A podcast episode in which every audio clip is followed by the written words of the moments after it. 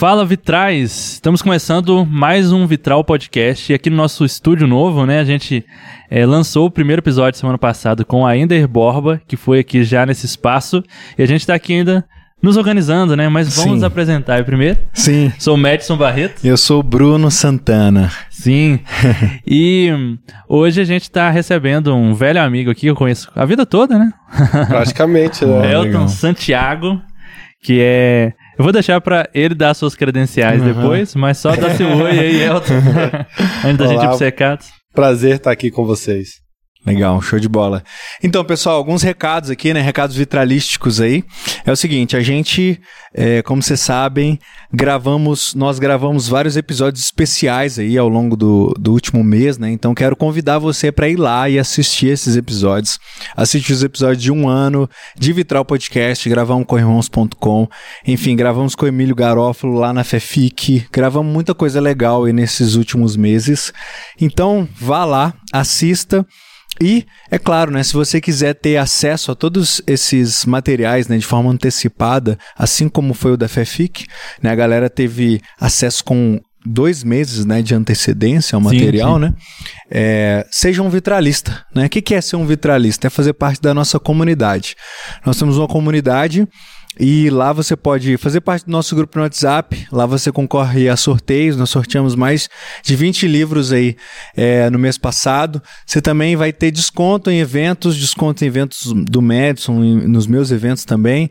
Enfim, você tem muitos benefícios. E é claro, você também apoia é, a boa causa, né? Essa causa nossa que é trazer um diálogo do cristão com a cultura e, enfim, fazer com que ele tenha uma visão mais ampla aí, né? E hoje a gente vai falar sobre ciência, né? Olha que legal, muito massa, né? Sim, e a gente tem as sessões lá no nosso canal, né? Uhum. Tem Vitral Teologia, Vitral Artes Cênicas, Vitral Cultura, Vitral Sociedade, e tem também lá Vitral Ciência, com esses papos mais científicos também, né? uhum. né? Então, confere lá nas playlists, tanto no nosso site lá dos vitralistas, tem essas playlists separadas e também lá no YouTube. É, alguma coisa você vai achar lá que com certeza vai te interessar. Então, é, a gente já tá chegando aí 60. É Passou de 60. Número. Passou uhum. de 60 episódios já. Então, alguma coisa você vai achar lá que com certeza vai ser relevante para você. E aí a gente quer te convidar também a se inscrever no canal, né? É muito, isso é muito importante, tá? Se inscreve no canal, deixa o like, sabe essas coisas que o youtuber pede? Isso é muito importante, tá? A gente realmente precisa dessas coisas porque às vezes a pessoa ela passa pelo nosso vídeo e vai embora, sabe? Tipo assim, ela assiste ali um tempo e tal, tá assistindo pela TV, né? E vai embora. Mas é muito importante se engajar para que o YouTube entregue o nosso conteúdo para outras pessoas também. Então, se você gosta do que a gente faz, se lembre sempre de engajar. É muito legal você me mandar mensagem no privado, tá?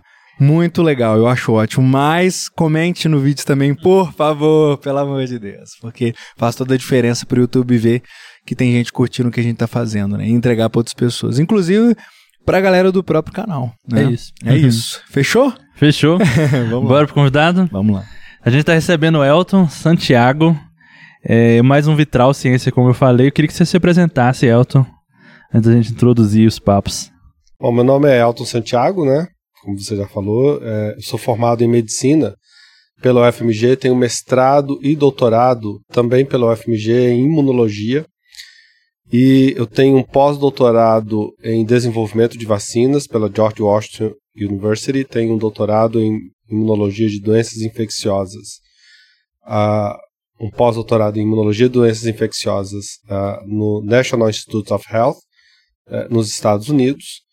E desde 2012 eu sou professor do Departamento de Bioquímica e Imunologia da UFMG. E em 2000 2019 eu tive um ano sabático como professor visitante na Johns Hopkins University. Currículo. É, eu não conseguiria nem falar é, né, sim, o é. nome das nem coisas. Conseguiria. Então, assim, já começa daí. Muito legal, Elton. Um baita currículo. É, e, e qual atividade se desenvolve atualmente na FMG? Bom, na UFMG eu sou professor de imunologia, né, eu dou aula para os cursos de biomedicina e farmácia, e para o curso de medicina. É, além disso, tem as pesquisas que a gente faz, né? Então, eu tenho meu laboratório de pesquisa básica, onde a gente estuda a imunologia de doenças infecciosas, especialmente é, dengue, covid, zika, doenças virais em geral. Uh, e a gente tem também uma linha de imunologia de transplantes e imunologia de tumores. Né? Além disso, eu ainda trabalho com pesquisa clínica. Então, atualmente, eu sou diretor clínico do Centro de Tecnologia em Vacinas da UFMG. O Centro de Tecnologia em Vacinas foi um, um centro criado por quatro professores da UFMG em 2016 e eles me convidaram a quando a UFMG começou a desenvolver a vacina dela para Covid, eles me convidaram para assumir a, a coordenação do ensaio clínico. Né? E aí acabei me integrando ao CT Vacinas, hoje eu sirvo lá também. E cara, por que tudo isso assim? Porque, o que, que te levou a trilhar esse caminho da medicina e da medicina ter ido para a questão de imunologia? Né? Pois é, esse é um negócio interessante. quando, quando eu era pequeno, né, eu, eu, cresci em Cachoeira do Campo, que é interior é, de Ouro Preto, né?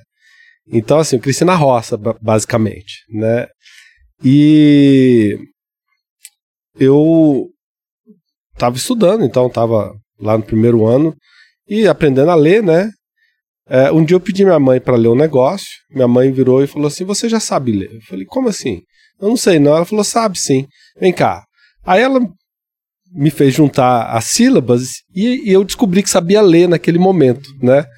Ela levantou dali, foi para o meu pai e falou assim: é, ô bem, pode comprar uma Bíblia que o Elton já sabe ler. Olha só. Sete anos, cara. É, isso muito tempo depois, né, o professor Enio Cardillo, que foi um dos pais da nutrologia é, aqui é, em Minas, ele ele falou o seguinte, né? Quando eu entrei para o laboratório para fazer iniciação científica, ele falou assim: falou, olha, é, eu admiro muito os protestantes porque eles prezam muito pela educação, porque as crianças precisam aprender a ler para ler a Bíblia. Aí eu falei, cara, foi exatamente isso que aconteceu lá em casa, né? Então meu pai me deu uma Bíblia, né? Uma Bíblia usada e falou, não, pode deixar que eu vou comprar uma Bíblia nova para você. Então eu tava com aquela Bíblia usada, falei, não, tô na hora que chegar a minha Bíblia nova, vai ser top, né? Aí chegou a minha Bíblia nova, né? Um biblião assim, com aquelas bordas douradas, bonitona, né? Aí eu abri e falei, gente, não tem nenhuma figura. E comecei a, a, folhear a Bíblia, né? E assim, desanimado, que falei, nunca vou conseguir ler esse livro, né? E aí, eu, por um acaso, eu parei no Salmo 119 e li um versículo né, que dizia assim: Ensina-me é, sabedoria e ciência, pois creio nos teus mandamentos. Aí eu, com sete anos, eu gostei daquele versículo. Falei, poxa, que versículo legal. Assim, ser sábio é melhor do que ser burro, né? Eu quero ser sábio quando eu crescer. e esse negócio de ciência, né? Com minha cabeça de sete anos, eu falei, ser cientista deve ser muito bacana. Então, eu quero, quero esse negócio. Aí eu fiz uma oração né? Eu orei para Deus e falei assim: ó oh Deus, quando eu crescer, eu quero ser sábio, eu quero ser cientista. E o Senhor tem que, tem que me fazer porque tá, tá escrito aqui, ó. Eu creio nos seus mandamentos. Que é bom, então. Né? e aí, é, no interior, né? Nunca tinha visto um cientista na vida. Aí você via pela televisão, achava que aquilo era coisa só do, dos Estados Unidos, da Inglaterra. E na minha época, criança queria ser professor, médico, engenheiro ou advogado. Né? Desses quatro, eu escolhi a ser médico. Mas assim que eu entrei no curso de medicina, eu vi que dava para fazer ciência. Então, entrei na pesquisa no primeiro período de medicina. E fiz iniciação científica, o curso médico inteiro. Já saí do curso médico, entrei no mestrado, fiz o doutorado. E eu estava até pensando em fazer residência mas, e eu tinha, assim, eu tinha dois convites para ir para o exterior, né, para fazer pós-doutorado. E só que no dia da prova de residência eu esqueci da prova e não fui fazer. Aí eu falei, bom, então eu vou aceitar não. um desses convites. É um e aí eu acabei virando cientista. Uhum. Mas já foi desde o início nessa área de imunologia? Sempre, foi desde o início foi em, em imuno. No Mas laboratório, no laboratório que eu entrei para fazer iniciação científica, no primeiro período, eu saí de lá com doutorado. Então, assim, fiquei lá, eu fiquei lá 12 anos. Porque são seis anos do curso de medicina. Não, mas pera aí rapidinho, mas foi, mas foi porque era o que tinha? Foi porque você Não. falou, eu quero esse? Não, assim, eu entrei primeiro porque era o que tinha. Aham, também, porque, isso assim, também. Eu era, era primeiro aluno, primeiro período de medicina, não sabia nada de nada, né? Aí foi um cara lá dar aula pra gente, ele era um professor substituto, ele era aluno doutorado. Eu achei que ele era mais próximo para eu pedir iniciação. Então fui pedir iniciação para ele. Ele tinha dado aula de bioquímica. Aí ele era o, é o Milton. Hoje ele é professor na Universidade Federal de Goiânia, de Goiás, lá em Goiânia. Aí é, ele, eu, eu cheguei para ele um dia, né, com uma desculpa de que ia tirar uma dúvida de bioquímica. Aí ele tirou minha dúvida, me explicou direitinho e tal. Aí eu falei assim: aqui, você não, não tem uma vaga de iniciação científica para mim, não? Eu queria fazer ciência e tal. Aí ele: não, é, eu tô. Já, já peguei aluno. Aí eu falei: não, mas eu gostei muito de bioquímica. Não, eu não trabalho com bioquímica, não, eu trabalho com imuno. Não, mas serve também. Aí ele: não, é, vai procurar em outros laboratórios que depois, se você não achar, você volta. Aí eu falei, ah, tá bom. Aí eu saí procurando aluno em outros iniciação científica em outros laboratórios, né?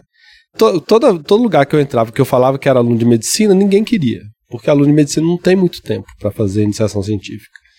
Né? E eu estava procurando lá no Instituto de Ciências Biológicas, que é no campus da, da Pampulha, e o aluno de medicina depois vai para o campus da saúde, que é lá no, no Santa Efigênia, e aí você treinou o cara ali, quando ele ficou bom, ele vai embora, né? Então, ninguém queria pegar aluno de medicina. Aí eu voltei no Milton, entrei no monte de laboratório, voltei no Milton, falou, ninguém me deu oportunidade. Falou, olha, eu não tenho vaga não, mas se você quiser ficar acompanhando aí, você pode, né?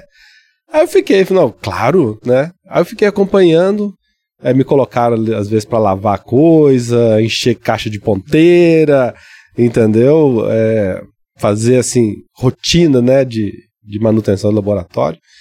Mas, mas fiquei, né? Ele me deu um projetinho, projetinho acabou indo muito bem, rendeu uma publicação. E aí de, depois já.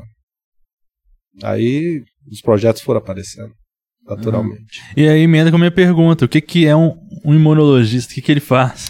É, o imunologista ele estuda é, como é, o sistema de defesa do corpo trabalha, né?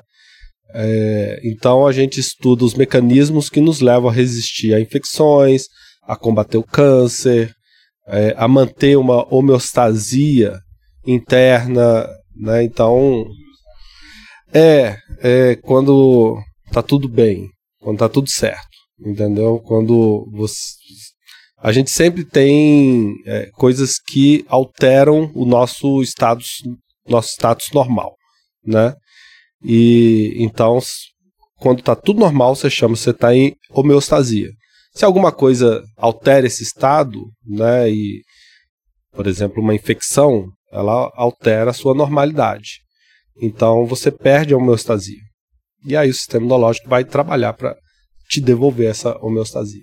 Lá no, no laboratório, né? Por exemplo, lá no seu primeiro período lá, como é que eram os experimentos lá, assim, bem Pergunta de curioso, né? Da prática mesmo, assim. Você pegava lá o tubinho, botava. Como é que era essa, essa pesquisa? Era é. aprender o que, que o outro falou? Como é que era isso na prática? Assim? É, é, pesquisa é assim. É, eu te, eu, algum tempo atrás saiu na, na Science, né? Um, um cara faz, falando sobre a rotina de se fazer pesquisa, porque todas as rotinas são maçantes inclusive é de, de, se fazer pesquisa. A gente se diverte muito fazendo pesquisa, eu acho super divertido. Mas o dia a dia, ele é maçante, né? Aí ele falou o seguinte, falou, olha, é, no meu projeto está escrito que eu vou arrumar a cura da malária. Mas o que eu faço todo dia é transferir água de um tubo para o outro. então, né? Que fica Sim. lá pipetando as soluções. Uhum. É, mas o meu projeto de iniciação, ele foi para estudar é, como que o organismo se comporta diante de duas infecções concomitantes, né? Porque quando você está com uma infecção, seu sistema imunológico trabalha para combater essa infecção. E se você tiver com outra, será que essa esse essa reação inflamatória que você fez para a primeira interfere na segunda?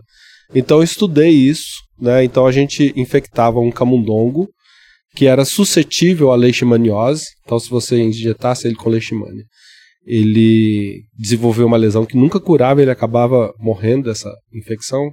A gente sacrificava antes dele morrer, é, porque ficava realmente muito feio, né? Ah, ou e, e, ele era resistente a uma outra infecção é, por toxoplasma.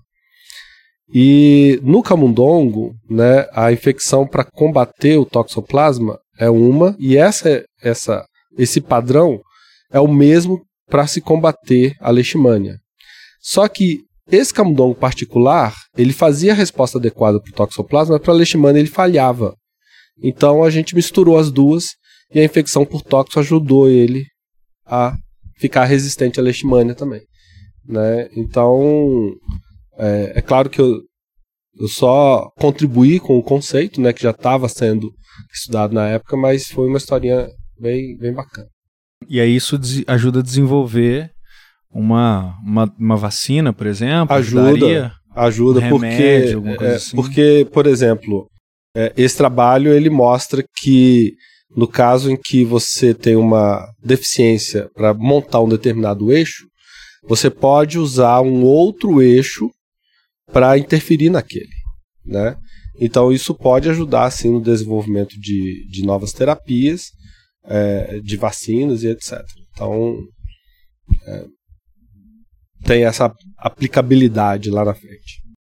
Então assim o, o imunologista vai, vai para além das vacinas. Então que todo, todo tipo de medicamento, tudo que vai ajudar o, seu, o organismo a lidar com, com infecções, com vírus, seja o que for, passa pelo imunologista. Não. Você tem, por exemplo, a área de microbiologia, que trabalha, por exemplo, com medicamentos ah, que tá. não interferem no sistema imunológico, né? Você é, tem a, os medicamentos da área de fisiologia, que não tem nada a ver com a gente, né? Neuro, é, mas normalmente para se combater uma infecção, né, você precisa do sistema imunológico e quando você tem uma falha dele, mesmo os medicamentos têm muita dificuldade em atuar é, adequadamente na, na infecção. É, mas são campos assim é, clássicos da imunologia: vacinologia, que é o desenvolvimento de vacinas, é, diagnóstico, é, utilizando é, imunoreações, né? Todo diagnóstico que precisa de anticorpo, por exemplo, esses diagnósticos, teste rápido de Covid, isso é imunologista que desenvolve.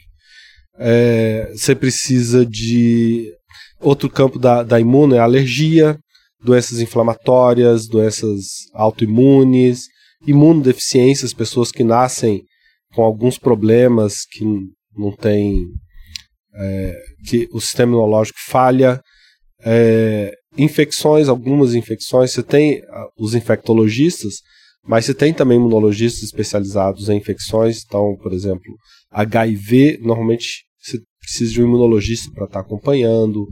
É, e hoje tem áreas que estão crescendo demais na, no campo da imuno, que é a imunoterapia, né? o uso de imunobiológicos. É, são medicamentos que modulam o sistema imunológico e que têm sido utilizados para tratar câncer, para tratar alergia, para tratar é, várias outras doenças.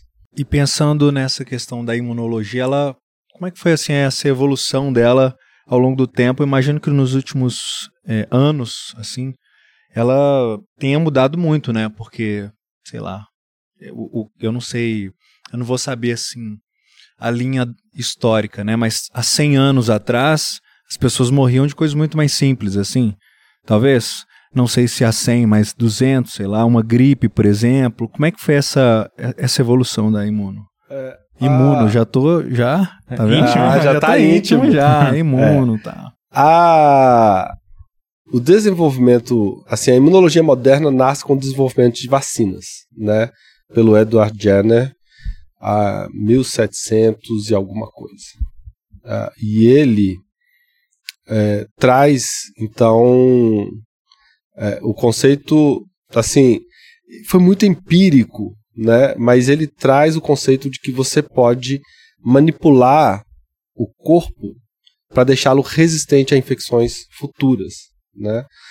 Isso já era feito antes dele uh, pelo com um processo chamado variolização, né?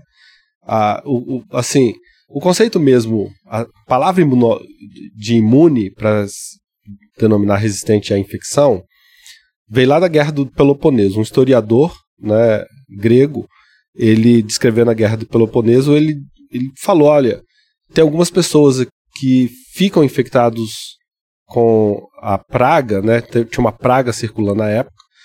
E se elas não morrem, elas ficam resistentes e podem ajudar as pessoas que estão doentes, né?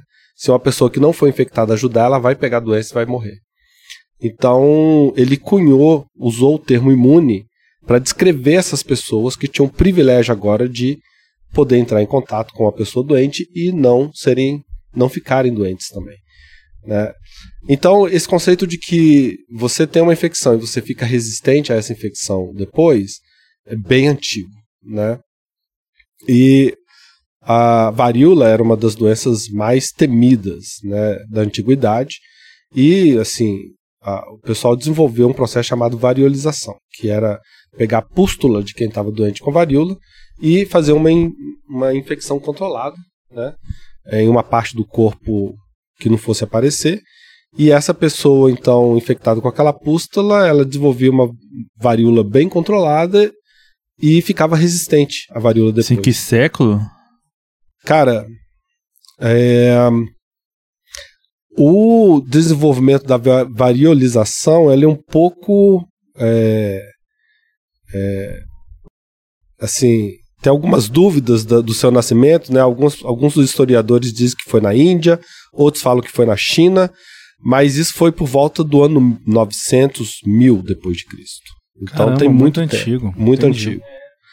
É, só que era um, um processo que é, tinha uma mortalidade de 2%. Então, assim, a varíola matava 30% das pessoas que eram infectadas e quem não morresse ficava desfigurado. Né? Então era uma doença extremamente temida.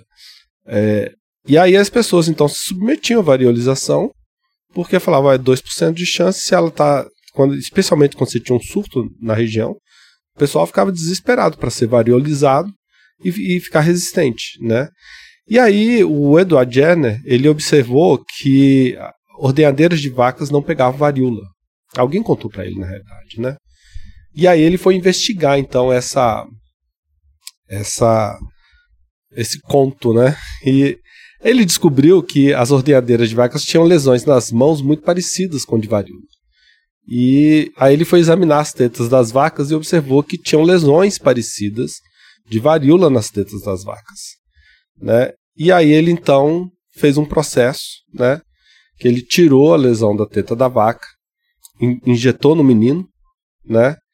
É, e depois procedeu ao processo de variolização desse menino. E o menino foi resistente à variolização. E aí então ele, né, utilizou isso para vacinar outras outras crianças e mostrou que se você utilizasse a varíola da vaca no humano, o humano não pegava doença, o procedimento era muito mais seguro do que a variolização e ele ficava tão resistente quanto. E aí nasceu a vacina. E a vacina vem de vaca, o nome vem de vaca. Mentira. Meu Deus. É. Que isso? É mesmo? Não queria imaginar aí, ó. Nosso operador, a carinha dele. Pois e, é. E aí a gente é tá século XVII... Século XVIII. Século XVIII. Século XVIII. Ah, sim. Uhum. E aí ele... Empírico, é claro que tem uma certa análise aí, né?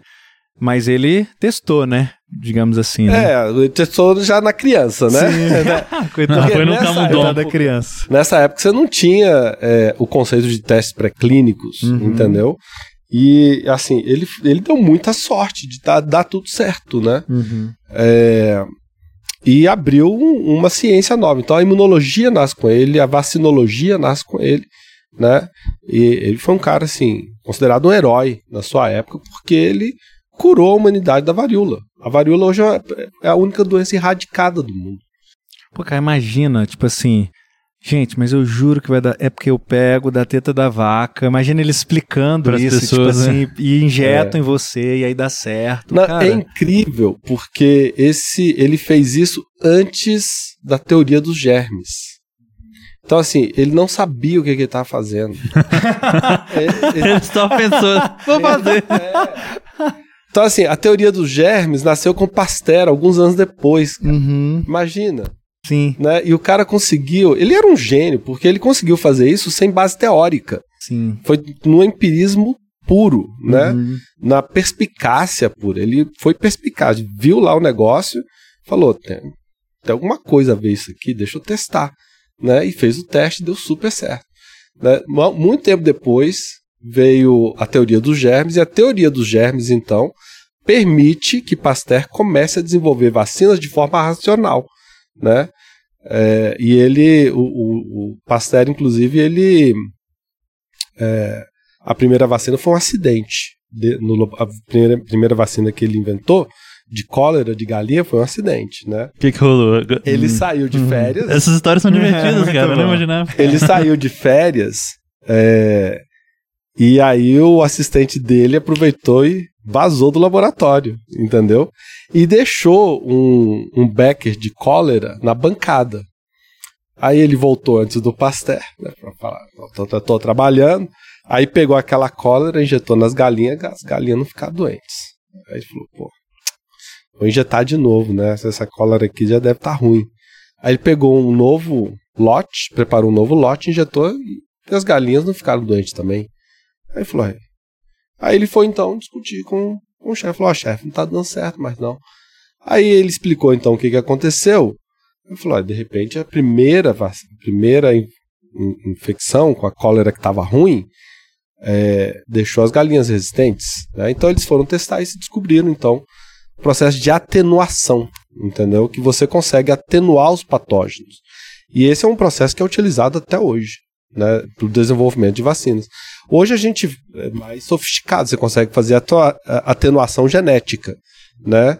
Mas é, tá, tá, tem uma vacina para chikungunya em, em, fase de é, aprovação no FDA que foi atenuada geneticamente, né? A gente está é, testando aqui no Brasil uma vacina para dengue que é atenuada geneticamente. Mas, mas explica, atenuar seria enfraquecer? Enfraquecer. Ah, tá. É, você enfraquece o patógeno, aí ele faz, ele causa uma infecção, mas não causa doença. Entendeu? E essa é uma vacina excelente. E, e sim, e esse é o conceito básico de, de vacina, né? Basicamente, é, é sempre um. Normalmente é um vírus enfraquecido.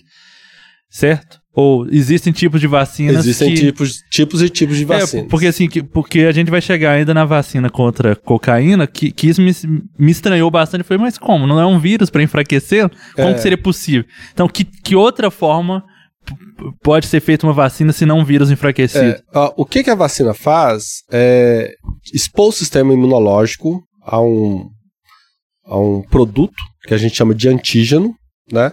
E você cria uma resposta imunológica a esse antígeno, né, a esse, essa molécula, esse conjunto de moléculas, é, sem causar doença.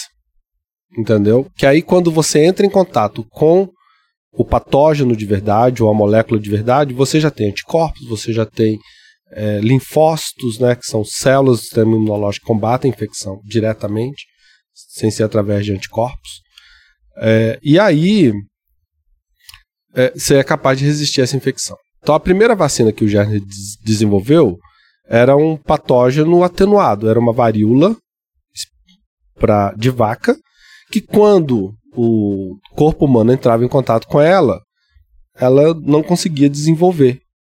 Então, pelo fato de não ser uma varíola humana, né, o seu sistema imunológico via aquele patógeno, né, aquele, aquele microorganismo, combatia ele, mas aquela aquele patógeno era como era muito parecido com o patógeno de verdade que causava doença, seu sistema imunológico aproveitava a resposta que ele montou e combatia a doença de forma muito eficaz. É um treinamento, né? Exato. O sistema imunológico ele é altamente treinado. E aí, o que que o povo foi descobrindo? Que você pode então atenuar os patógenos para que você receba uma dose dele sem ficar doente. Isso prepara o sistema imunológico para um encontro com o patógeno não atenuado. E com o avanço da tecnologia, né, de é, engenharia genética, o pessoal descobriu que você pode pegar só um, uma proteína, né, só porque o patógeno ele tem muitas proteínas, mas nem todas elas são é, muito imunogênicas, não causam uma resposta imune muito forte. Então você consegue hoje, você consegue isolar quais, né? E aí você consegue sintetizar essa proteína em laboratório e usar só ela. E aí seu sistema imunológico faz anticorpos contra ela e ela, isso vai combater a infecção de verdade. É, mas a coisa evoluiu, né? É, hoje a gente tem as vacinas de RNA, que a Covid trouxe e foi assim, um avanço enorme na área de imuno, em que você não tem nem a proteína. Você tem o código genético, que você faz então um RNA com ele e coloca para dentro das suas células. Suas células então vem aquele RNA, confunde com o RNA próprio e sintetiza uma proteína que não é própria. Só que como ele está sintetizando uma proteína e ela e o RNA dá um sinal de perigo, o seu sistema imunológico é induzido a tomar alguma atitude e ele faz então anticorpos contra essa coisa que estranha que está sendo produzido por essas células. Caraca, a gente está hackeando a parada. É Exatamente, isso. você está hackeando uhum. o, o, a, a, fisiologia de uma célula uhum. para estimular o sistema imunológico fazer algo que vai te proteger de uma infecção. Uhum. Mas assim, para quem é completamente leigo aqui, então, eu tenho o vírus da Covid. O vírus da Covid tem um patógeno. O vírus do, da Covid é, é o patógeno. Ah, tá. O vírus uhum. é o patógeno. Exato. E aí, dentro desse vírus, vocês encontram a proteína específica que é a que causa a doença. Ou seja, um pedaço, um pedaço do vírus. É. Assim. Então, por exemplo, a Covid é ótimo porque, como tem muitas vacinas, né, você está cobrindo todo um espectro de plataformas vacinais. É, a Coronavac, que foi a primeira vacina que nós usamos, ela é o vírus inativado. Eles pegaram o vírus, mataram o vírus em laboratório e colocaram aquilo numa injeção para virar uma vacina. Certo, esse aí é o, o mais básico assim, do é modelo de vacina. mais básica que existe. Né? Hum. O, a gente tem é, uma plataforma de vírus recombinante, que foi, por exemplo, a vacina da AstraZeneca. Ela pegou um pedaço do, do, da, do coronavírus e colocou dentro de um adenovírus que é um vírus de resfriado. E aí então, quando você recebe essa vacina, aquele vírus de resfriado está expressando uma proteína da Covid, e aí seu sistema imunológico reconhece aquilo e faz anticorpos contra a proteína da Covid. É, mas é por isso que às vezes é, é, os, você tem reações ao seu a, Sim, a vacina? A, a, você sempre é, a vacina ela só funciona quando você tem algum tipo de reação. É, tipo basicamente. assim, você fica meio baqueado e tal. É, então isso é, é normal, isso mesmo. porque é o seu sistema imunológico, seu sistema imunológico precisa ser desafiado para poder fazer alguma coisa, né? Então você tá ficando fraco porque tá você porque tá o sistema combatendo. imunológico tá, tá, tá a, o seu sistema imunológico acha que está combatendo uma infecção, uhum. né? Você tem que passar essa mensagem para ele. É, e aí então você fica ali uns dois, três dias, com, pode ter uma febre, fica cansado e tal, que faz parte da reação imunológica para combater uma infecção, né? É, agora, a beleza é que não tem uma infecção ocorrendo. Então, quando o seu sistema imunológico terminar de montar a resposta, ele já vai achar que ele acabou com a infecção e desliga. Na infecção de verdade, você passa por todo esse problema, e como é mais difícil combater a infecção, ela dura mais tempo, né? E pode complicar.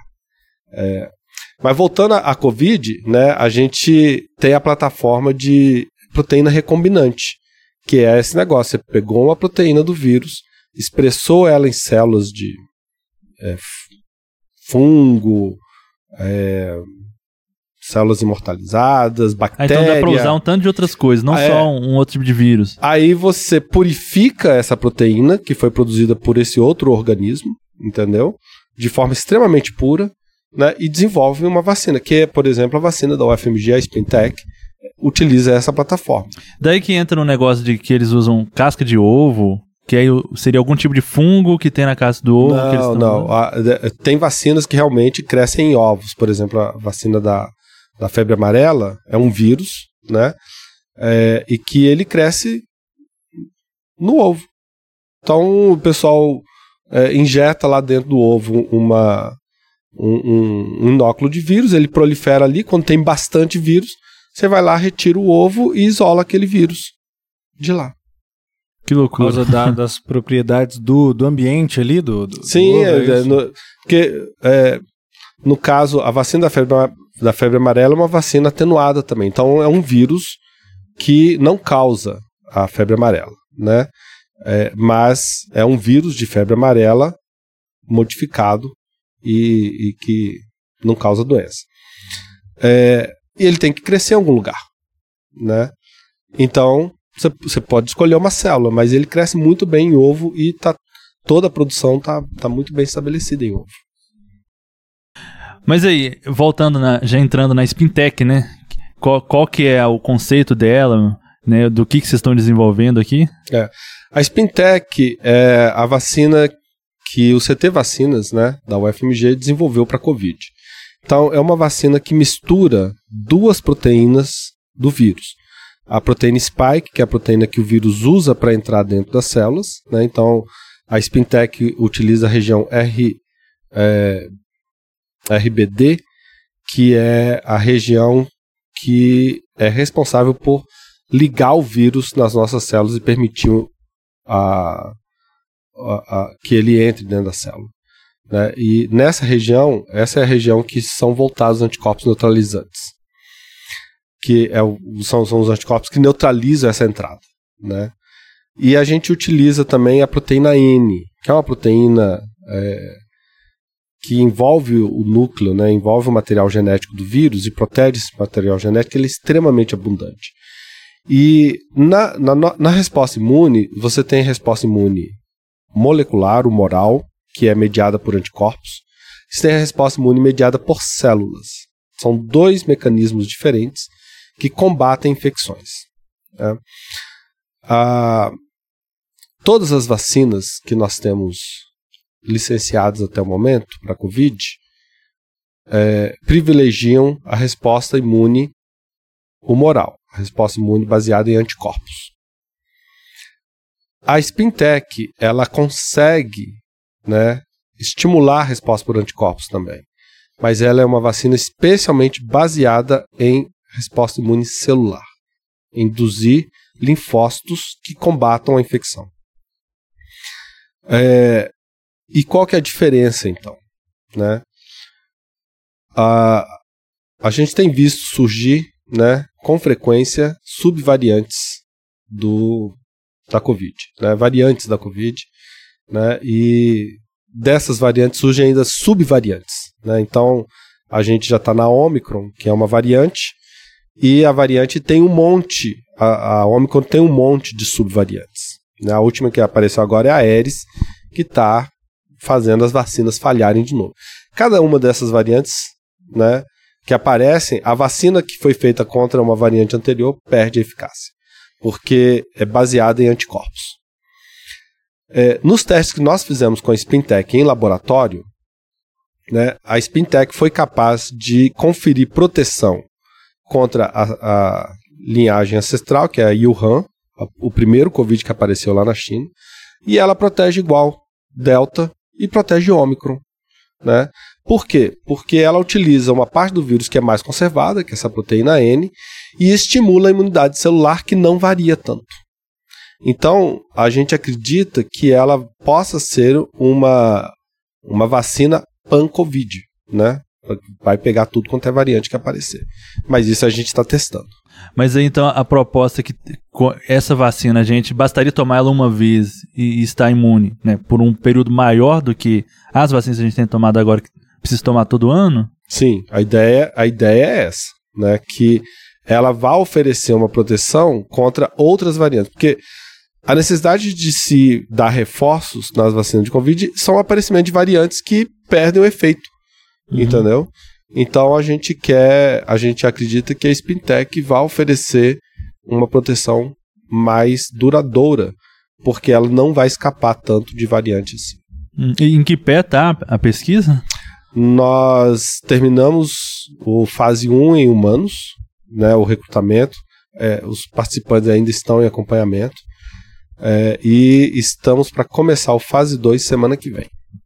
É, explica pra gente essas fases aí, como é que é até a aprovação de uma vacina, né? Do zero até a aprovação. Bom, então a vacina ela tem que ser concebida, né? Você tem uma ideia, então é, você faz essa ideia acontecer no laboratório, sintetiza um produto. E você tem agora que mostrar que esse produto protege. Então você faz testes em animais para mostrar, falar, olha, quando eu vacino animal, infecto animal com doença, ele fica protegido. Né? Esse é o primeiro passo, né? a primeira prova de conceito para uma vacina mover para estudo clínico. Depois disso, né, você vem com toda uma um, um conhecimento muito especializado para fazer a produção desse negócio em boas práticas de é, manufatura, que é um negócio assim, extremamente sofisticado, né? escalonamento, também não é trivial, e formulação, porque você tem que escolher agora qual, qual que é a formulação que você vai dar. Essa vacina vai ser misturada com alguma coisa, precisa de estabilizante, é, qual o meio que ela vai ser injetada. Então, tem uma equipe que faz isso. Feito isso, né, você tem agora uma, uma vacina formulada, você tem que provar que ela é segura. Então, você começa a fazer isso em animais. Então, você tem teste de toxicidade que você faz em animal, né? Isso tem que ser feito com lotes clínicos já, o mesmo lote que você vai usar nas pessoas, né? Então, isso é então, uma engenharia muito pesada né, em volta disso, né, um conhecimento muito especializado para você fazer isso. Você provando com testes muito rigorosos que essa vacina é segura em animais, você então pega toda essa papelada e manda para os órgãos regulatórios. Aí você tem que mostrar para a Anvisa como que você fez o lote clínico, né? Mostrar os testes de estabilidade, de especificidade, falar ah, a vacina fica bem a tanta te a tal temperatura por tanto tempo, a gente já testou, tá aqui todos os dados. Ela foi produzida assim, assim assado, tá aqui o pH, o é, teste de sei lá, um monte de coisa. Só uma dúvida. Aí quem vai enviar isso, por exemplo, vai ser uma universidade, um laboratório? Isso. Você tem uma equipe. Então, uhum. por exemplo, o CT Vacinas é um dos poucos centros no Brasil que tem hoje a expertise de preparar esse documento para a Anvisa que chama DDCM, né? É, sempre esqueço o que, que dossiê de desenvolvimento de medicamento, acho que é uma coisa assim, tá?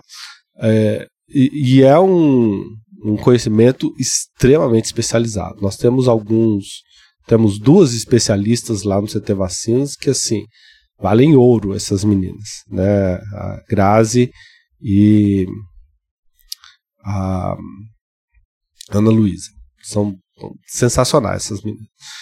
É, e aí, ela manda toda essa papelada para a Anvisa, a Anvisa olha tudo, né? E aprova. Aí você tem que apresentar um deck, que é um, um dossiê de é, para fazer o um ensaio clínico, né?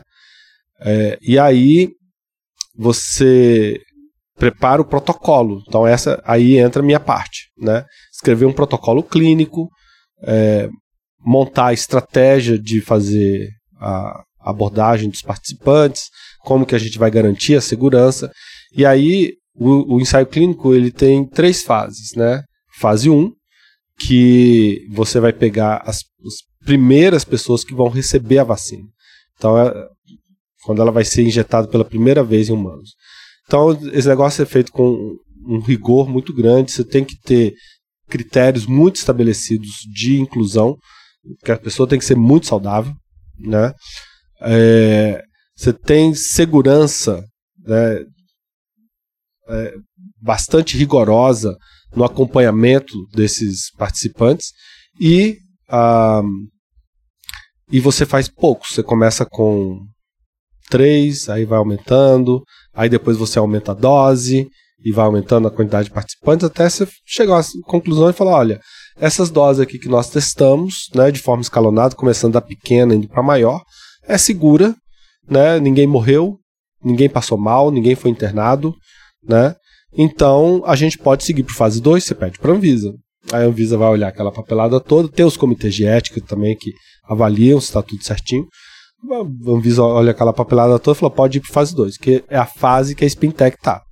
Nós agora, no fase 2, nós vamos recrutar 360. Mas 372. a, a fase 1 já foi aprovada pela Anvisa? A fase 1 já foi aprovada e já foi conduzida.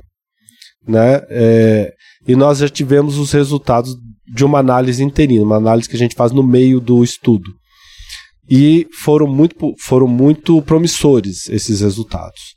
Então a gente mandou isso para a Anvisa né, e solicitamos é, a continuação do estudo para fase 2. A Anvisa agora autorizou e nós estamos esperando a aprovação da CONEP para a gente começar. Então, sair no início da semana que vem, a gente pode começar já a vacinar os voluntários da parte 2, da fase 2, na semana que vem.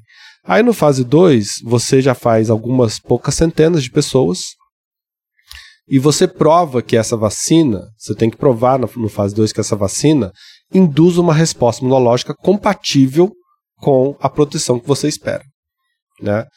E aí, se tudo der certo, né, também ninguém passa mal, você sempre olha muita a segurança, né? Ah, e aí você vai para fase 3, que aí você injeta algumas milhares de pessoas para garantir segurança e é quando você pode fazer teste de eficácia também, para saber se a, a vacina realmente protege contra a infecção. Então, todas as vacinas licenciadas passam por essas fases. Inclusive as vacinas que foram licenciadas de forma bem rápida pelo FDA, né, que foram, foram as vacinas de RNA da Pfizer e da Moderna, e a da AstraZeneca, que foi licenciada, né, foi desenvolvida pela Inglaterra. Todas elas, apesar do tempo recorde de desenvolvimento, passaram por essas fases de forma bastante rigorosa. E isso é padrão para qualquer lugar do mundo? Todos, tipo, aqui no Brasil a Anvisa pede essas fases. Lá na Inglaterra também o órgão regulador de lá também pede isso. Lá na China, é, todos é, é padrão isso? É universal?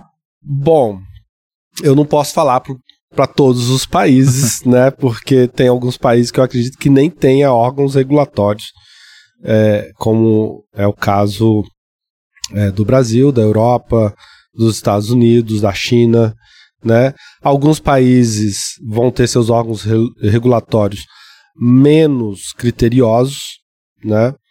Um, mas é assim em países sérios. Uhum. Tá? E aí, quando vem uma vacina estrangeira aqui para o Brasil, ela passa de, novamente pela Anvisa para ver toda essa documentação para ir falar que tá A Anvisa olha toda essa documentação e a Anvisa só libera a vacina no Brasil se a vacina cumpriu todas as etapas de desenvolvimento de forma adequada. Porque é, e aí é o seguinte, a gente viu aí, né, o pessoal tentando trazer a vacina Sputnik para o Brasil e que não conseguiu chegar, que é a vacina que a Rússia inventou para a Covid, e ela não chegou aqui porque o, o, desenvolvedor, né, a, o fabricante, não enviou a documentação necessária para a Anvisa ter é, segurança de falar essa vacina é segura. Então, se não enviar, a, a, Anvisa não vai. E assim, e, e, nós estamos desenvolvendo uma vacina que a gente tem que submeter à aprovação da Anvisa todas as etapas. E eu posso garantir para vocês, a, a, Anvisa tem sido parceira mas ela não tem sido leniente, entendeu? Ela tem sido extremamente rigorosa, né? E todas as etapas que a gente passa, a, a Anvisa ela é muito exigente, tão exigente que às vezes ela pede uns negócios que eu viro para os meus colaboradores dos Estados Unidos e falo assim, me ajuda aqui. Aí eles falam assim, olha, o FDA não pede isso da gente nessa fase. então assim, é, é, é bom porque a, é, a gente tá tá aprendendo muito, né? Uhum. E a gente tem certeza que a Anvisa é, tá, tá tendo o rigor necessário mesmo para garantir a segurança da população brasileira. Então, que aí você falou, né? Houve, uma, houve um questionamento né, nessa questão da pandemia de muita gente questionar essa rapidez né, desse desenvolvimento de algumas vacinas, né? E se questionou, se questionou a eficácia, se questionou a seriedade, né? Assim, é, de algumas vacinas. E é legal você estar tá falando isso porque você é, não só faz parte desse processo, mas acredito que teve contato com várias outras. É, igual você falou, né? Igual com outros desenvolvedores, né? Uhum. De fora e etc e tal. Então, assim, não é bagunça, então, a parada. Não, é isso mesmo. não. é, não assim, porque, assim, tem essa questão da a indústria farmacêutica e bababá, tem todas essas é, questões, né, que tem. entram, assim... E aí entram algumas teorias da conspiração no meio e tal. E aí, o que, que é o que nesse meio, nessa bagunça toda? Não, a, é, o pessoal ficou muito assustado com a vacina de RNA, né? e falando, ah, estamos sendo alvos de experimentos e tal. Uhum. Né? Gente, a vacina de RNA já tem mais de 20 anos de estudo, entendeu? É, ela, ela vem sendo muito estudada para tratamento e terapia de câncer, né? É, só que é, pela dificuldade que se é para desenvolver medicamento para câncer, mostrar eficácia, pelo fato de ser uma tecnologia muito nova, né, em termos assim de uso público, né, já, já, já houveram ensaios clínicos com vacinas de RNA muito antes da Covid. Né, o pessoal já sabia da segurança da vacina, é, já sabia dos efeitos colaterais esperados. É, e aí, então, a, é, quando né, a, surgiu a pandemia, a, é, a vacina de RNA, essa plataforma vacinal, ela é muito plástica. Você faz o que você quiser em curtíssimo espaço de tempo, né? Então, o, o, o pessoal da BioNTech, né, que era quem estava desenvolvendo o negócio para câncer, falou: vamos fazer a vacina para Covid usando a plataforma que a gente conhece. E aí eles então é, tiveram essa ideia, fizeram, né? A Pfizer entrou e, a, assim, a Pfizer é uma indústria farmacêutica bilionária, entendeu? E ciência anda rápido quando tem dinheiro, né? Então, ela jogou muito dinheiro ali em cima, né? Porque o negócio estava espalhando e já estava virando uma pandemia e falou: vamos investir pesado. E a Pfizer, por ser uma indústria farmacêutica grande, ela faz ensaios é, clínicos no mundo inteiro. Né? Tem vários é, centros de pesquisa clínica que já trabalham com ela. E que e quando né, começaram os lockdowns, parou tudo. Então o que, que a Pfizer fez? Todo mundo que trabalha comigo vai testar essa vacina agora. Quem topa? Todos os centros. Então, assim, eles recrutaram super rápido, né? Recrutamento que a gente leva, às vezes, dois anos para fazer, eles fizeram em poucas semanas. Porque estavam todos os centros trabalhando só naquilo porque era a única coisa que tinha para trabalhar também, né? E, a, e tinha abundância de recursos e abundância de casos. Então, assim, como estava tendo muito, muitos casos de Covid na população, os testes de eficácia foram muito rápidos, porque é, às vezes você tem que ter ali 200 casos de uma doença para fazer um teste de eficácia. Então, você pega um grupo vacinado e um grupo não vacinado. Às vezes, com 200 casos, você já consegue calcular a eficácia, às vezes até menos. Você consegue calcular a eficácia, entendeu? Se a vacina realmente for bem protetora, né? É, Para você ter uma ideia, a gente, eu participo do ensaio clínico de, da vacina para dengue, né? A gente está acompanhando os pacientes há 5 anos. A gente ainda não tem 200 casos. Entendeu? Ah, entendi. É. Uhum. Só que, como estava tendo muitos casos de Covid, os 200 casos apareceram assim em poucas semanas. E aí você já distinguia o grupo vacinado do não vacinado. É, foi claro. Por isso que foi tão rápido, né? Foi uma coalizão de situações que permitiu esse desenvolvimento super rápido dessas vacinas. Mas nenhum dos das etapas foram queimadas. Todas as etapas foram muito bem estabelecidas.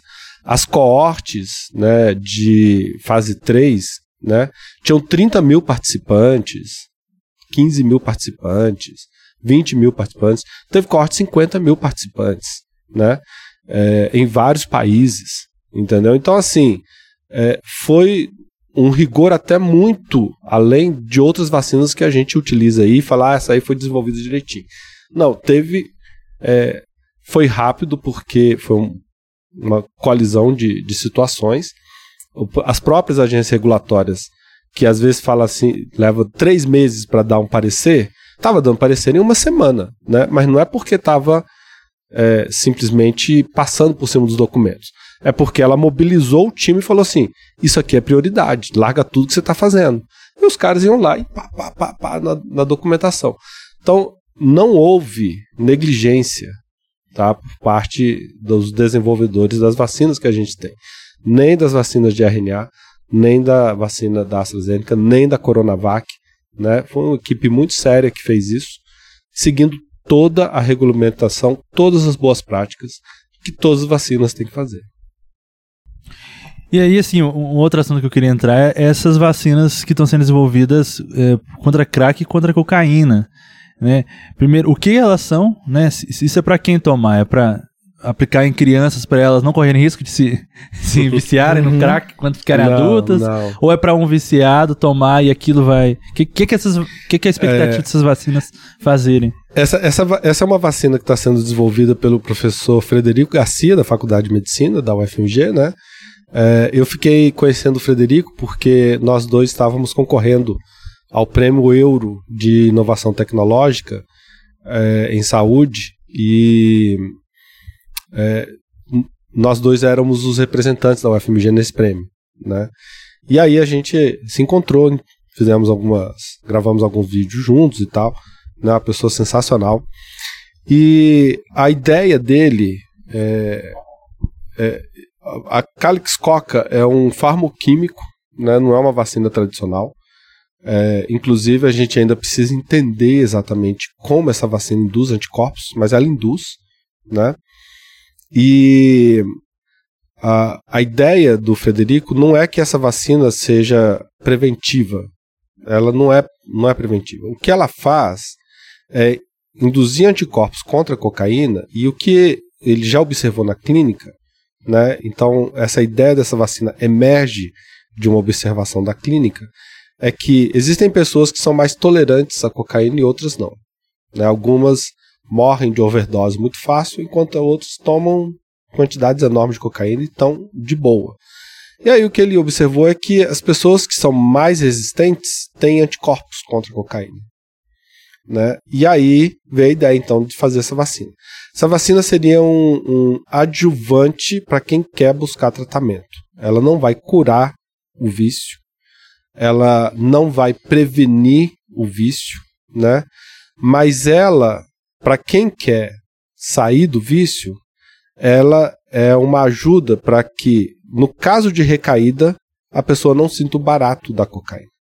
Ah, é? Entendi. É, então, o que ela faz, ela, ela induz anticorpos contra a cocaína. Quando a cocaína se liga, é, ela não consegue atravessar a barreira hematoencefálica, né, a barreira que tem entre o cérebro e o sangue.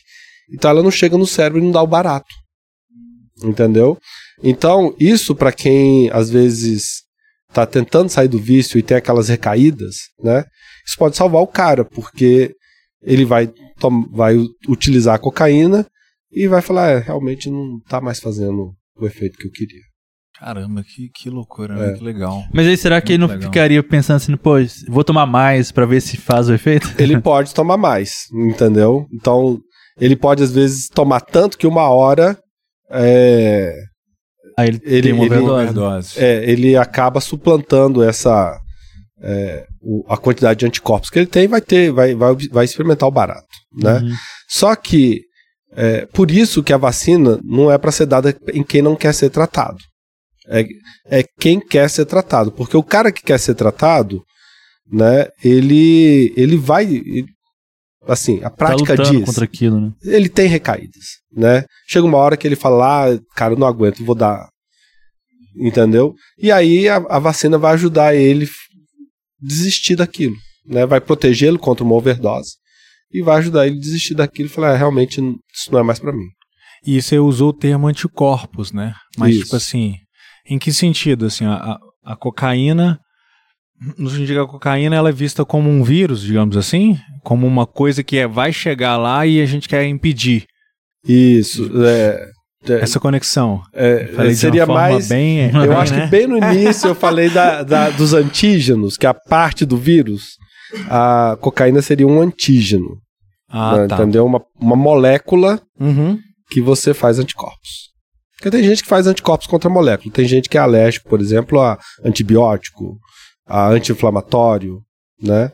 E aí, é, isso é uma molécula. Você pode fazer anticorpos contra essas moléculas. Aliás, as proteínas são uma, tudo é molécula. Pra molécula não.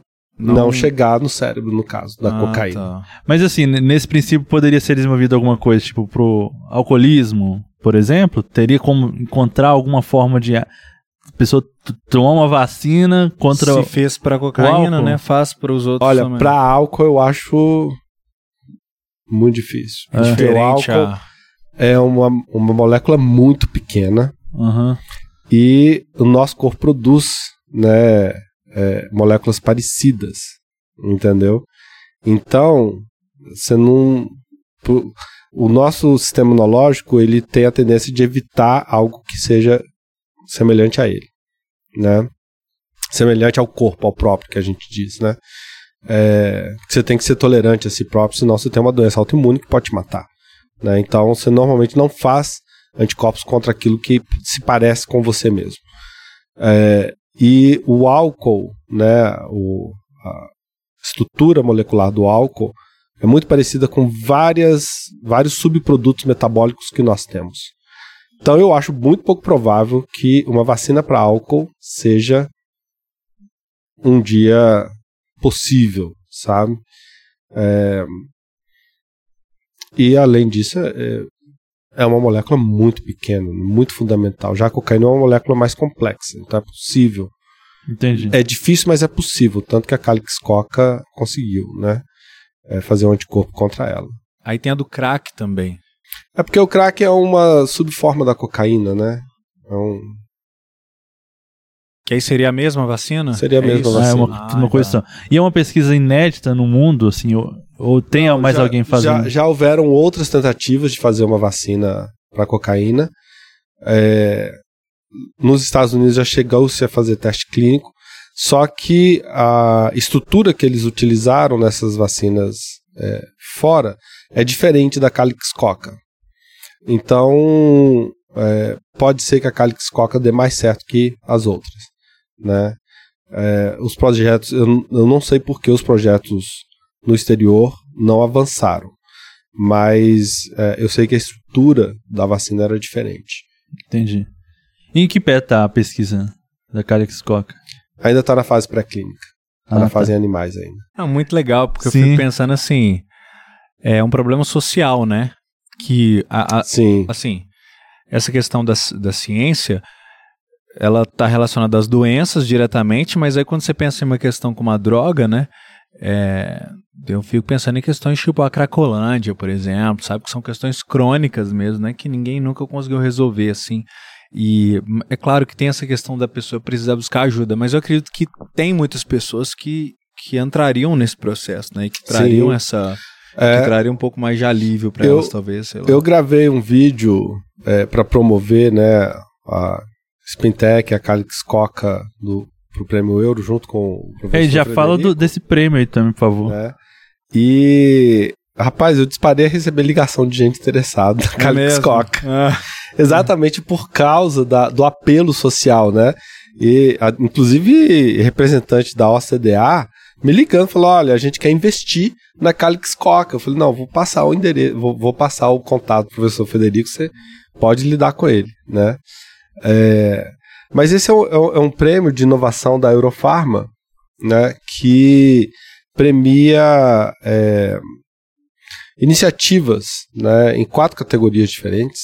Agora esqueci quais é, categorias é, certinho, mas que premia inovação na área de saúde. Né, e é para a América Latina inteiro. Então, são 12 premiados com 50 mil euros e um vencedor que recebe 500 mil euros. Então, a, foram mais de 700 projetos na América Latina inteira inscritos. Uma comissão de especialistas selecionou 60 é, desses mais de 700. E esses, desses 60, é, 12 foram premiados com 50 mil euros. Né? e aí já foi na base do voto, é, do voto médico. Então foram outros médicos que poderiam votar no. E aí médicos do mundo inteiro. Médicos da América Latina ah, inteira. Da América Latina. Da América Latina. É, e aí a UFMG tinha dois projetos representando, e esses dois projetos foram, foram finalistas, então, então de, dos 12. Dos 12, teve dois da UFMG. Dois da UFMG. Que é o Spintec e o da... e a Calix Coca. E agora, né, já, já, já, terminou a fase de votação do, do grande vencedor dos, do prêmio de 500 mil euros e a, a Euro está marcando um, uma cerimônia para fazer a entrega dos prêmios e anunciar o grande vencedor. E aí você não sabe ainda. A gente não sabe, não sei. oh, é, expectativa. Não, vamos na expectativa. É, eu lembro, eu lembro que sua esposa, né, a Esther, me enviou tal, uhum. o vídeo, eu até passei pro pessoal da Médicos de Cristo, né? Pra eles ah, divulgarem lá que eles, eles, A gente já gravou com o Raniel Weller, que é uhum. o diretor, acho que a nível América Latina, né? Da, da, da Médicos de Cristo. Agora, não lembro, mas assim, que ele era da, a nível Brasil e depois agora ele tava. Eu acho que é, não sei se é América do Sul, se é América uhum. Latina. Uhum. É, e aí a gente passou para ele, manda aí pros, seus, pros médicos, que só no Brasil uhum. são mais de mil filiados, né? De uhum. médicos cristãos. Né? Pô, mas que legal. Vamos torcer aí para que é, tenham, tenham ganhado. Né? É. E, e, aí, o, a, a, gente falou aqui um pouco antes, né, sobre a, a relação da igreja, né, com essa questão da ciência, né? Qual que você acha que é a importância? Como é que você, você que está há tantos anos aí na academia, né, na pesquisa, desde o início já, qual que você acha que é a importância da igreja ver com, com olhos saudáveis, né? Qual que é a igreja, qual é o olhar que a igreja tem que ter assim para para academia, qual que é o olhar que ela não tem que ter, qual que é a relação que ela tem que ter com, com isso? Pois é, né? Um, eu fico muito triste às vezes de ver que a, a ciência tem berço cristão, né? Uhum. É, esses dias eu falei na minha igreja sobre o desenvolvimento do método científico, né? Por René Descartes.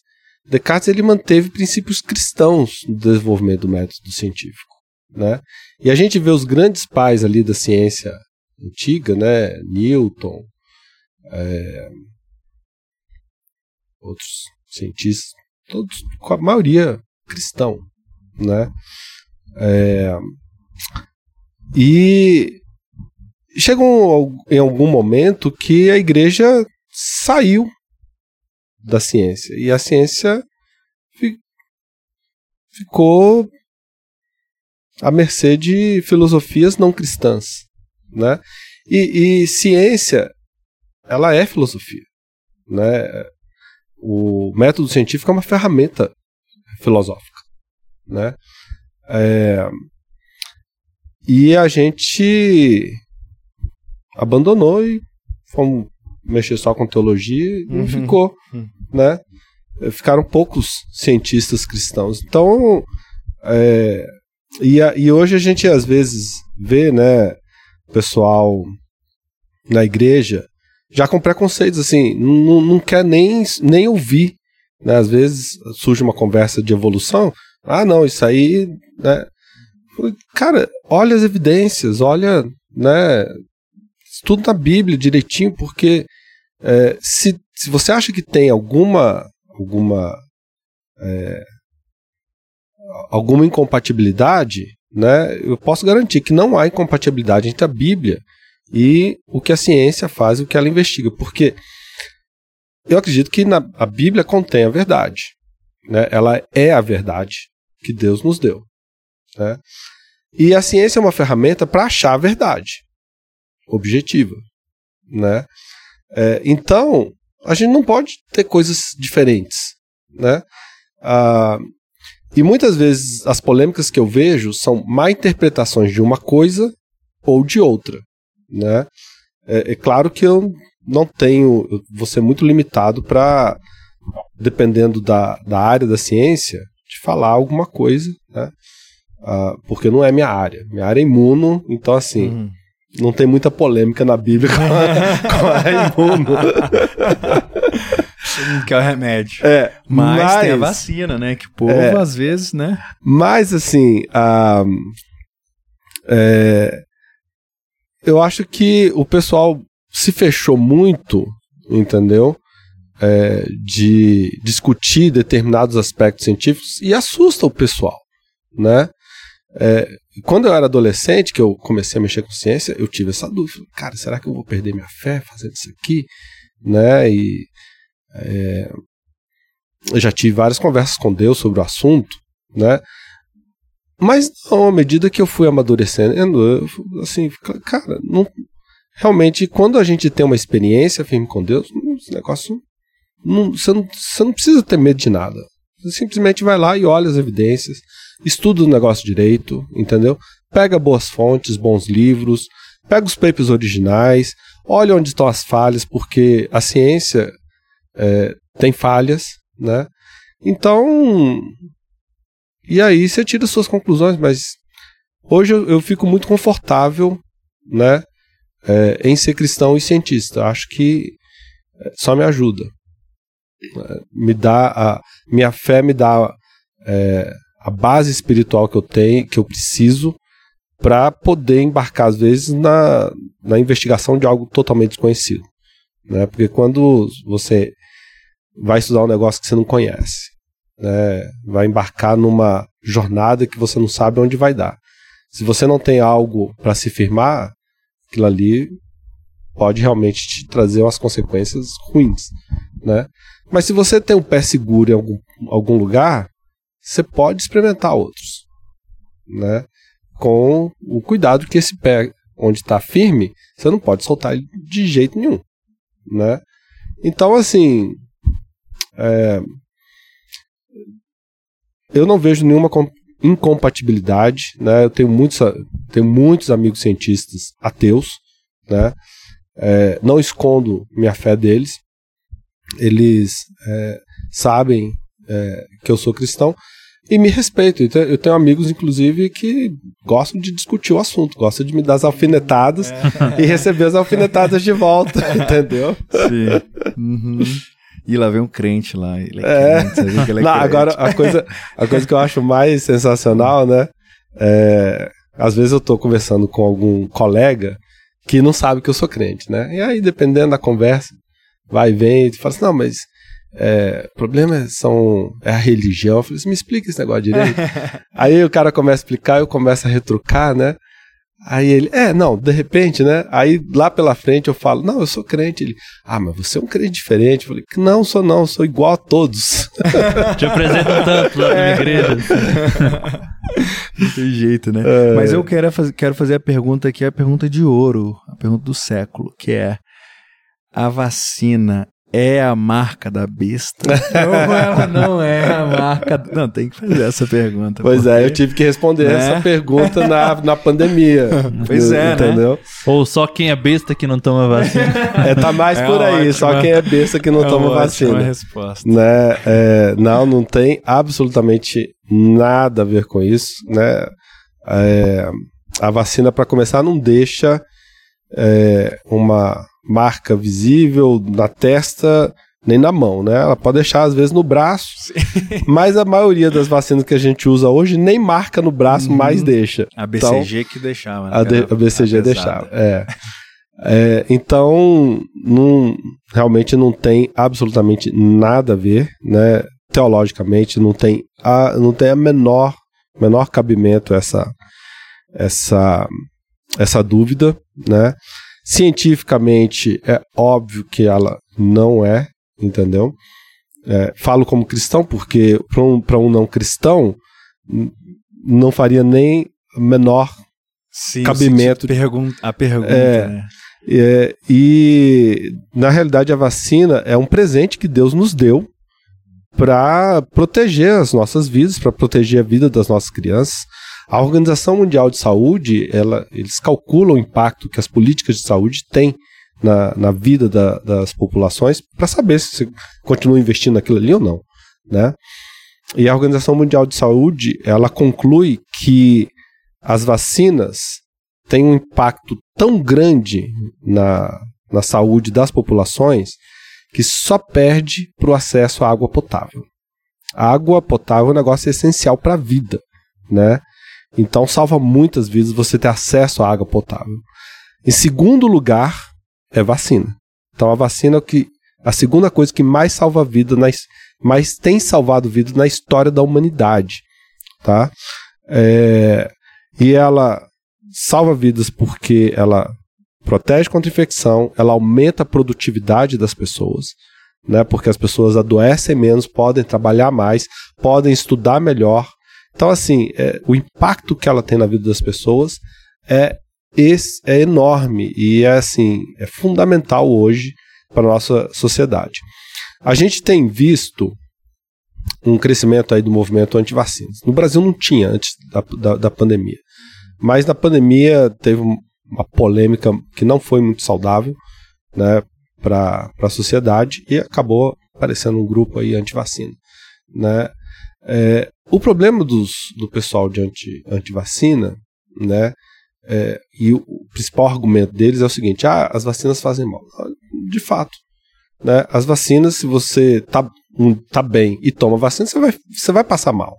Né? Você vai ficar com a dor de cabeça, vai, pode ter uma febre, fica cansado, né? A criança chora, então aí você fala, nossa, coitado, meu filho tomou a vacina, passou mal demais, sei que, né? Mas isso aí é porque elas não veem o resultado das doenças que as vacinas previnem mais, né? Então hoje elas pararam de ver, né, o que que a coqueluche fazia, o que que o sarampo fazia, perderam medo, e aí falando, não, não, a gente não precisa mais de vacina, né? Se você parar de vacinar, essas doenças vão voltar, né? E vão voltar com a, com a potência avassaladora que, que elas têm. Na, na história das vacinas, né, as vacinas hoje elas são muito diferentes das vacinas des desenvolvidas lá na década de 40, 60, 70. Né? É, você tem um rigor muito grande para a produção, controle de qualidade muito grande nas vacinas feitas hoje. Quando as vacinas estavam sendo desenvolvidas, né, as primeiras vacinas sendo testadas, o pessoal produzia vacina na bancada do laboratório ali de qualquer jeito, né?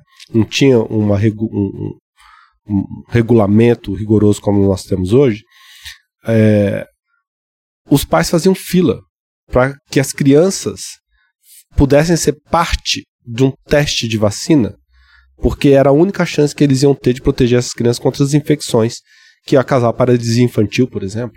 Entendeu? Então eles faziam fila na porta do laboratório falando assim: eu quero, quero ser vacinado. É, a, a, a, vacina de raiva foi inventada por, pelo Pasteur.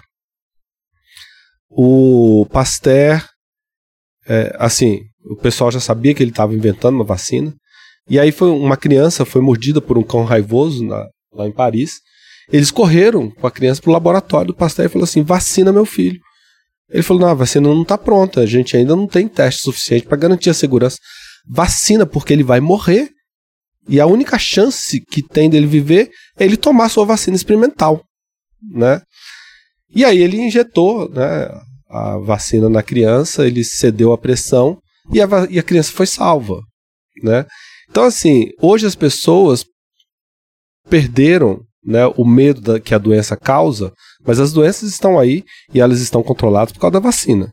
Há poucos anos atrás, a gente teve um surto de febre amarela aqui em Minas, né? É, mas várias pessoas morreram por causa disso, né? E o surto foi especialmente pessoas que não estavam vacinadas, entendeu? Então, assim, salva vidas, faz diferença, né? Melhora a saúde da população. Isso é, inegável.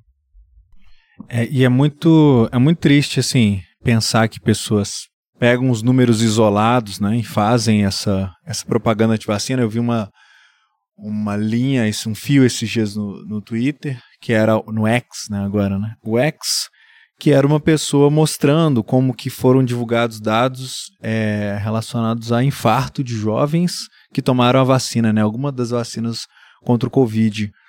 Mas aí ele mostrou, né, que tipo assim, as pessoas divulgaram um pedaço do gráfico, mas que o gráfico, assim, completo, né, ele, ele tinha essas variações normal, normalmente mesmo, assim, e, enfim, e, e é lógico, né, tinham vários outros dados ali envolvidos naquele aumento, que era um aumento pontual, que era relacionado a várias outras coisas, assim. Então, assim, de uma desonestidade muito grande e de uma irresponsabilidade, né, porque é, é, um, é um processo em cadeia, né? Que causa várias outras coisas. Então, assim, essa pessoa não se vacina e ela contamina a outra, contamina a outra e é, é um surto aí. É, é, isso é verdade. Né? Ela, é o que a gente chama de imunidade de rebanho, né?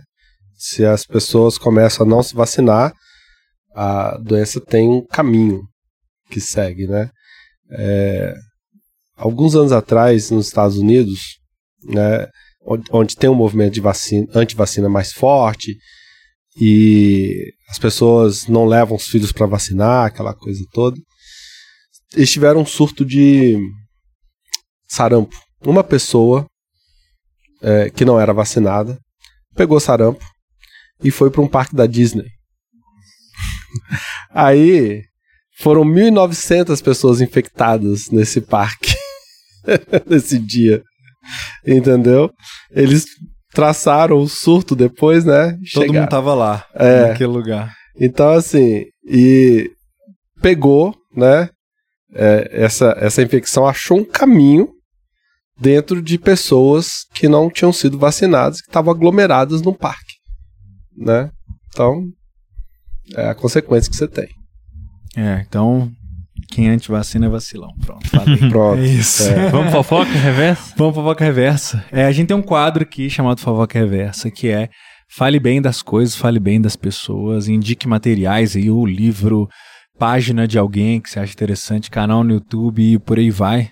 Então fica à vontade.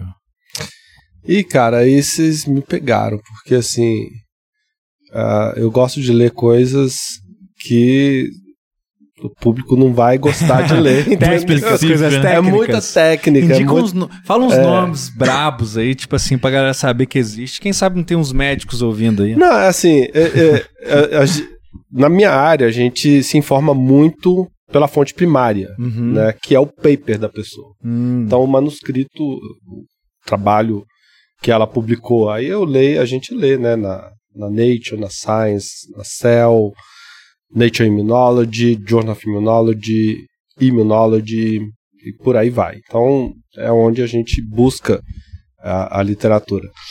É, quem quiser estudar imuno, eu uhum. recomendo o livro do Abas, que é muito bom, é o livro que os meus alunos usam, ou do Paul, que é um, uh, um livro realmente de referência sensacional. Qual o nome do autor e do livro aí, por favor?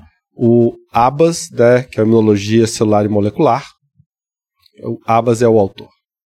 Tá. E o Paul, William Paul. Ele William já morreu, Paul. então, uhum. mas tem, tem, gente que continua editando o livro dele. Né, o Genoa é muito bom também. Mas é de Muno, acho que o pessoal daqui não. Alguém, quem é, sabe. Agora, é, você tem alguns alguns sites de. Algum, algumas páginas de Muno no, no Instagram. Eu tenho uma que eu sigo de um amigo meu. É, mas eu não vou saber falar o nome uhum, agora. A gente deixa na descrição, você é, fala pra Lembra aí que a gente bota aí. É. Eu entro muito pouco no, no, no Instagram e. Faz assim, bem. Tem que ler paper, né? Tem que ler paper. Tem que ler é, artigo e tal. E eu gente... entro, assim, diariamente, mas, uhum. assim. É, não, não, fico, uhum. não gasto muito tempo. Então. Sim. Eu, é. eu vou, vou indicar a BC2. Você conhece a BC2? Sim, conheço a BC2. Sim. A Associação Brasileira de Cristãos indicação, da é, Ciência. É. é. que vai abarcar várias é. áreas, né? Não, é porque você tem aí alguns autores é, que trabalham essa área de fé e ciência, né? Gosto muito do John Lennox, é, do Norman Glazer. É, o Alistair McGrath fala também. Muito sobre, né? bom, né? tem alguns livros dele, uhum. né? Então aí você já tem uma turma melhor. Vocês me pegaram de surpresa, tava pensando em imuno. Não, legal, legal. Show de bola. É, eu quero indicar um, é, um. Eu não sei se é documentário, mas. Eu acho que é um documentário específico da ABC2 é, que é meio introdutório, assim, né, ao que eles, ao que eles fazem, aos conceitos e tal. Eles falam muito sobre essa, essa questão da relação da verdade, né, por que, que é interessante o cristão pensar na ciência não dessa forma preconceituosa e, e, afastada, né? Mas pensar nela como, como uma verdade. É interessante que ele tem vários nomes assim que são de linhas teológicas bem diferentes e tal. Então é um, é um, é um vídeo é, interessante. Assim, pra, você ver, você está trazendo um tema que assim, a gente até falou aqui um pouco, né? E eu não sou nem, eu não sou da BC2, né? É, já eu conheço muito ampação o trabalho deles, acho muito legal, né? É, utilizo material que eu leio, né? Eventualmente é, coisas que são fora da minha área, então é, e esses alguns desses escritores eu tenho lá em casa e, e gosto muito do, dos livros deles, me, me influenciaram bastante, né? É, mas eu totalmente concordo, entendeu? Porque, assim, a, a, ferramenta científica do método científico, né, como eu falei, é uma ferramenta filosófica. Você pode aplicar num monte de coisa, né? E você pode aplicar no dia a dia da sua vida, você pode aplicar, inclusive, para estudo teológico também, né? Então, é, dá para utilizar num monte de coisa. É, e, e é uma ferramenta para investigar a verdade, para investigar modelos, né? E tentar achar é, coisas que façam sentido no nosso mundo. Uhum. Show. É isso, fechou? É isso, vamos, vamos terminar. Bora. Papo bom. Que aula, Valeu. hein? Aula Sim. mesmo, né? Às vezes quando a gente chama uns aqui, umas pessoas que é tipo assim, para dar uma aula pra gente é. e dar desculpa de gravar o podcast. Mas... Pronto, fechou. Mas Elton, muito obrigado aí por aceitar nosso convite. Sei que você tá num Foi um prazer. período corrido aí também, é, então obrigado por ter tá. aberto esse espaço na agenda. Aí. Esse negócio da gente tá começando esse ensaio 2, essa fase 2 do ensaio tá, tá bem uhum. corrido. Sim, mas obrigado. Em breve meu bracinho vai estar preparado para receber a vacina. É, Joga Quem, aqui. É, entra no site do CT Vacinas, né, coloca CT Vacinas no Google, uhum. vai aparecer lá o CT Vacinas da UFMG, você entra no site e tem lá é, orientação de como se cadastrar. Oh, legal. Ah, é, fica a dica aí também, né, no uhum. For Reverso, que é ser um dos é... Dos voluntários. Voluntários, eu é... já o termo, não estamos, muito popular. Estamos precisando de voluntários, voluntários. aí para vacina. Verdade. Sim. Show de bola. É isso? É isso, fechou? fechou? Mais algum recado aí que você quer dar ah, pra galera? Vacine-se. Vacine-se.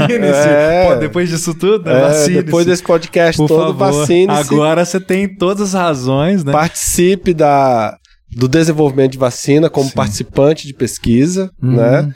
É, e apoie a ciência, apoie a discussão é, de ciência na sua igreja. Isso é importante, Sim. a gente não pode se alienar né? O, o cristão ficou falando que o cristão tem que falar de política, uhum. tem que falar de ciência também. Sim, né? isso aí, verdade. Pronto.